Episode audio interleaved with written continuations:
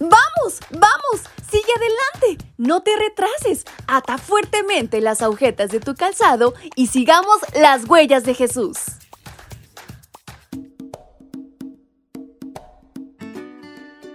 Buenos días mis pequeños y grandes, ¿cómo están en esta mañana? Es una alegría completa para mí poder compartir con ustedes nuevamente su devocional para menores y adolescentes esta mañana. Su amiga Fabi les acompaña y desea que tengan un maravilloso y muy bendecido día. Pero ¿qué les parece si lo iniciamos de la mejor manera? Conociendo y compartiendo más de la palabra de Dios. Y en este 25 de mayo nuestra reflexión lleva por título La misericordia de Dios. Si se vuelven al Señor y lo obedecen de todo corazón y con toda su alma, ustedes y los hijos de ustedes, como se los ordeno ahora, entonces el Señor su Dios cambiará la suerte de ustedes y les tendrá compasión. Lo reunirá otra vez de entre los países donde antes los arrojó. Libro de Deuteronomio capítulo 30 versículos 2 al 3. El sermón de despedida de Moisés presenta las bendiciones de la obediencia y las maldiciones de la desobediencia. Ya que Dios nos creó con la facultad de razonar y decidir individualmente, pone al pueblo frente a una disyuntiva.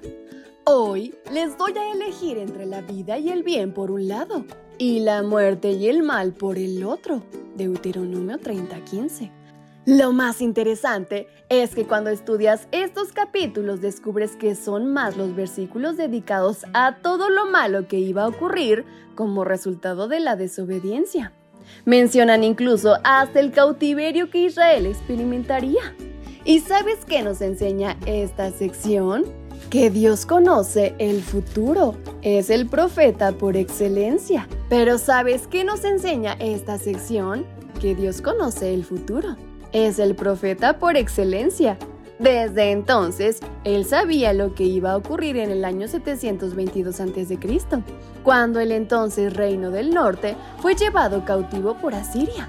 Posteriormente, en el año 586 a.C., cuando Babilonia acabará con Judá, el reino del sur. Pero así como Dios anticipa la destrucción de Israel a causa de sus elecciones erróneas, Así también anticipa su perdón, la restauración y la renovación del pacto para seguir adelante con la promesa original a Abraham. Dios no solo lo sabe todo, sino que nos anticipa su misericordia. Un día Jesús habló con Pedro. Jesús sabía que en el momento de su prueba más apremiante antes de su crucifixión, Pedro lo iba a negar, aun cuando Pedro aseguraba que estaba dispuesto no solo a acompañarlo a la cárcel, sino a morir por él. Jesús le anticipó que él sabía lo que iba a ocurrir. Le aseguró que ya había orado por su restauración y la comisión de confirmar a los creyentes. Jesús lo trató con misericordia. Posteriormente, cuando los rudos soldados crucificaban a Jesús, él oró por ellos. Padre, Perdónalos porque no saben lo que hacen. Lucas 23:34. Esa fue una oración intercesora. Aunque en ese momento los soldados no eran conscientes de a quién estaban crucificando, Jesús les garantizaba que el día que supieran lo que habían hecho, su arrepentimiento sería aceptado. ¡Qué maravilloso! ¿No lo crees?